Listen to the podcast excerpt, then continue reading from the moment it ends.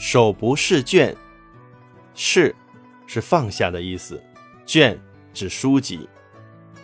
手不释卷的意思是说，书本不离手，形容勤奋好学。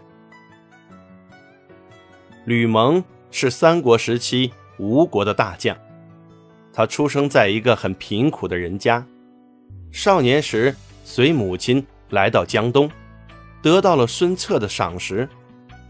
孙策死后，吕蒙又在孙权的手下做将领，屡立奇功。但是因为小时家境贫寒，吕蒙没机会读书，识字不多。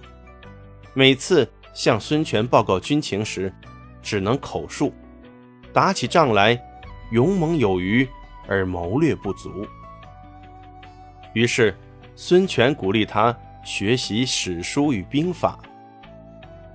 尔等领兵作战，光靠勇敢是不够的，应该多读点书，多学习前人的经验。吕蒙推说军务多，没有时间学习。孙权就列举自己以及前人的例子。我不是要你研究经书，做大学问。而是希望你开阔眼界。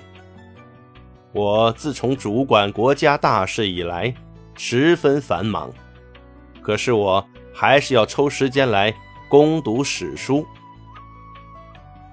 光武帝军务繁忙的时候，手不释卷；曹操也是劳而好学，你怎么能找借口呢？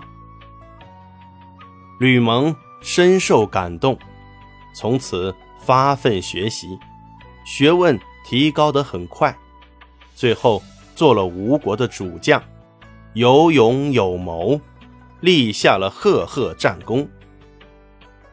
这就是“手不释卷”的典故。